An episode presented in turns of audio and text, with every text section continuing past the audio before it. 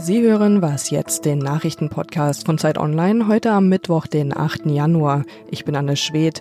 Wir sprechen heute über die Waldbrände und Buschfeuer in Australien und über den Machtkampf in Venezuela. Jetzt gibt's aber erstmal die Nachrichten. Der Iran hat seinen angekündigten Vergeltungsangriff gegen die USA durchgeführt. Das iranische Militär feuerte 15 Raketen auf zwei US-Militärstützpunkte im Irak ab. Einem US-Regierungsvertreter zufolge habe es aber, wenn überhaupt, nur sehr wenige Opfer gegeben. Man suche jedoch noch nach möglichen Toten oder Verletzten.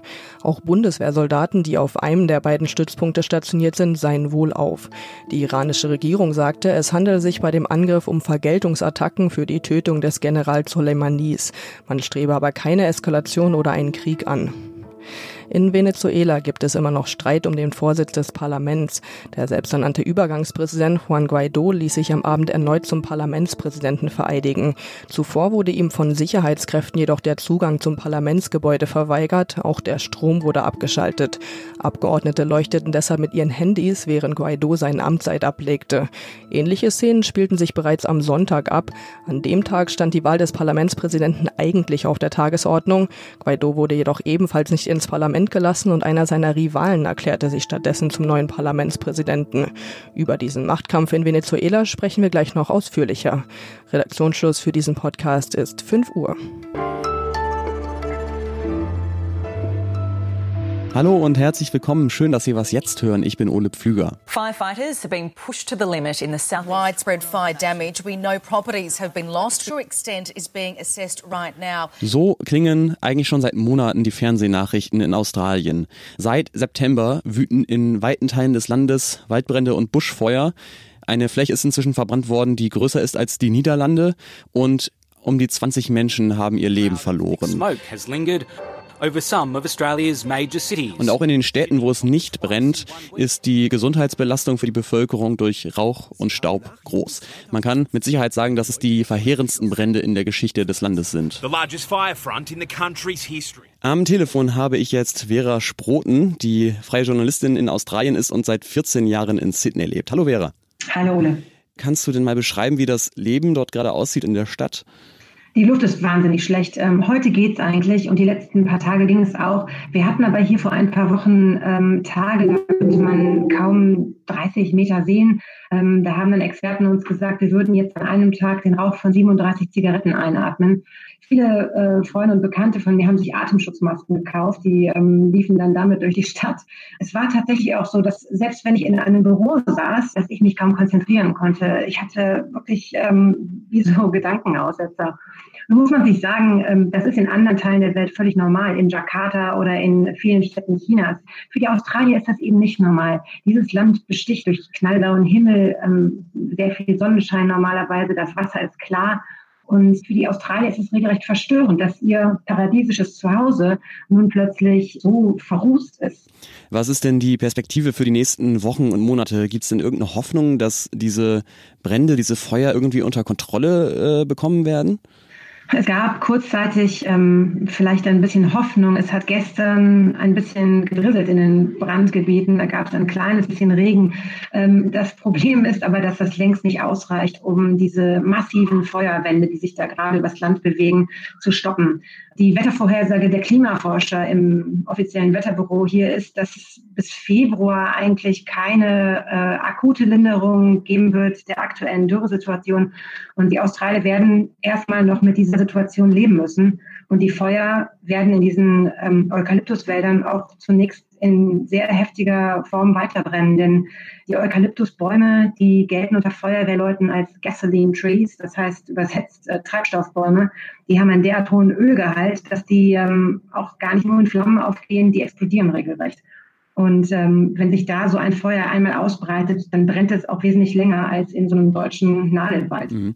Jetzt ist es ja so, dass es immer ein bisschen schwer zu sagen ist, ob das einzelne Ereignis wirklich nicht vielleicht auch ohne den menschengemachten Klimawandel eingetreten wäre.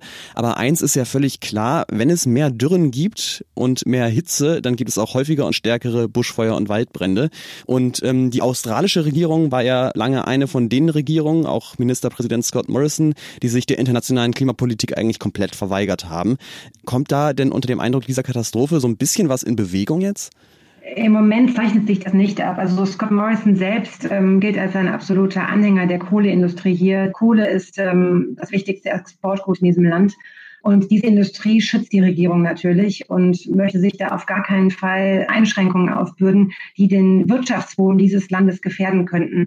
Ähm, das Interessante ist jetzt, dass sich die Stimmung am Boden ändert. Die Feuerwehrleute, die Bürger, die betroffen sind, äh, die Menschen, die helfen, die Städter sowie die Leute auf dem Lande halten inzwischen ähm, die Politik der australischen Regierung für verfehlt die sagen, es gibt längst den Klimawandel und wir müssen uns da stärker engagieren als Land.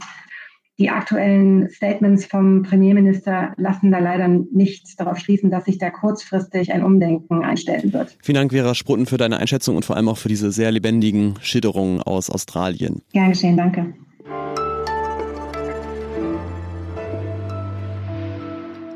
Und sonst so? Was haben Chirurginnen, Kletterer und Segler gemeinsam? Na, Sie alle müssen sich sehr gut mit Knoten auskennen, aber obwohl oft das Leben eines Menschen davon abhängt, ob ein Knoten hält oder nicht, weiß die Wissenschaft gar nicht so viel darüber, was eigentlich dazu führt, ob ein Knoten hält oder nicht. Ähm, Knoten sind einfach nämlich sehr komplex. Es geht nicht nur darum, welchen Knoten man verwendet, sondern zum Beispiel auch darum, wie stark sich die Seile aneinander reiben. Ein Team von Forscherinnen und Forschern vom Massachusetts Institute of Technology hat jetzt mit sich verfärbenden Seilen experimentiert und daraus äh, Weberknoten, Altweiberknoten, Diebesknoten, Achtknoten und Kleeblattknoten geschlungen. Und Dank dieser Experimente ist es ihnen gelungen, ein mathematisches Modell zu entwickeln, das die Festigkeit von diesen Knoten voraussagen kann. Die Hoffnung ist, dass eines Tages eine allgemeingültige mathematische Theorie dafür entwickelt werden kann. Manchmal reicht es eben nicht, sich einen Knoten in den Kopf zu denken, man muss ihn schon auch selber machen.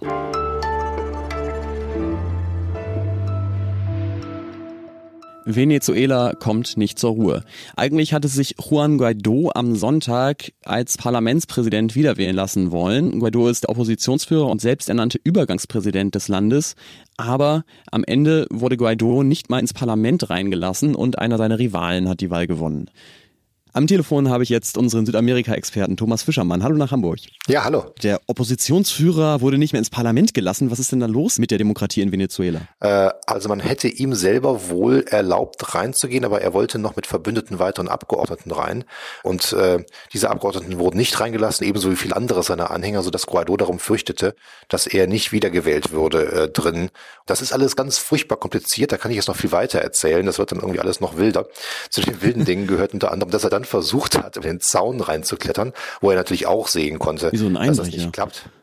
Ja, ja, aber das, das war natürlich eine, Stunt, eine PR-Aktion. Mhm. Also er ist da mit seinem feinen blauen Anzug da äh, ein bisschen die Reling hochgeklettert, ist da wieder runtergezogen worden von Leuten der Nationalgarde äh, und hatte damit die Fernsehbilder, die er braucht. Äh, Nicolás Maduro, der amtierende Präsident des Landes, äh, der lässt uns, die letzten Vertreter der freien Demokratie, nicht mal mehr in unser Parlament rein. Das ist die Botschaft, die gesendet werden sollte.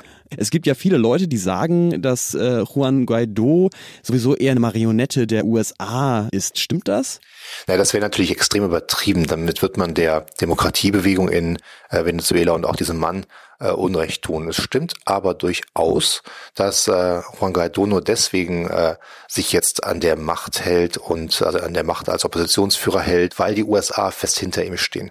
Die USA wollen ähm, auch ans Öl, die wollen durchaus wirtschaftlich sich beteiligen am Wiederaufbau dieses Landes.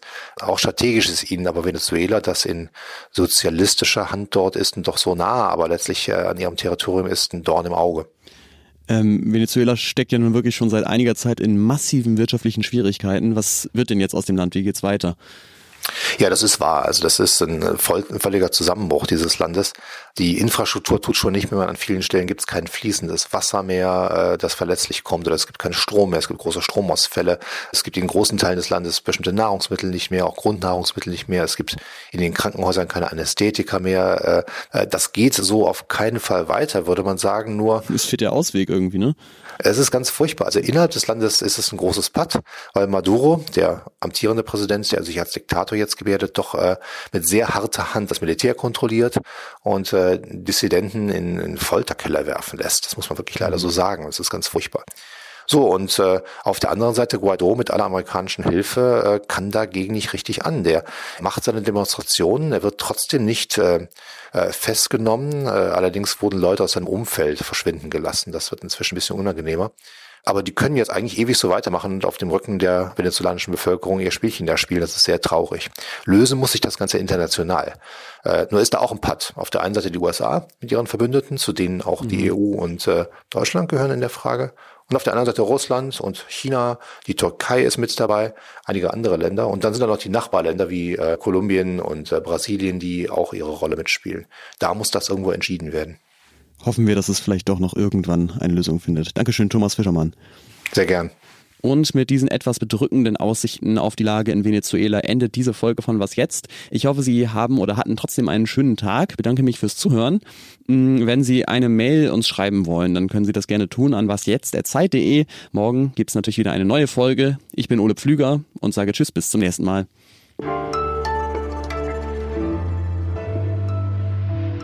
Ähm, ja, dann legen wir gleich los, würde ich sagen, ne? Ja, ich bin immer noch so ein bisschen äh, äh, spät geschädigt von der Silvesternacht in der Copacabana, aber ich denke, man kann mich gut verstehen.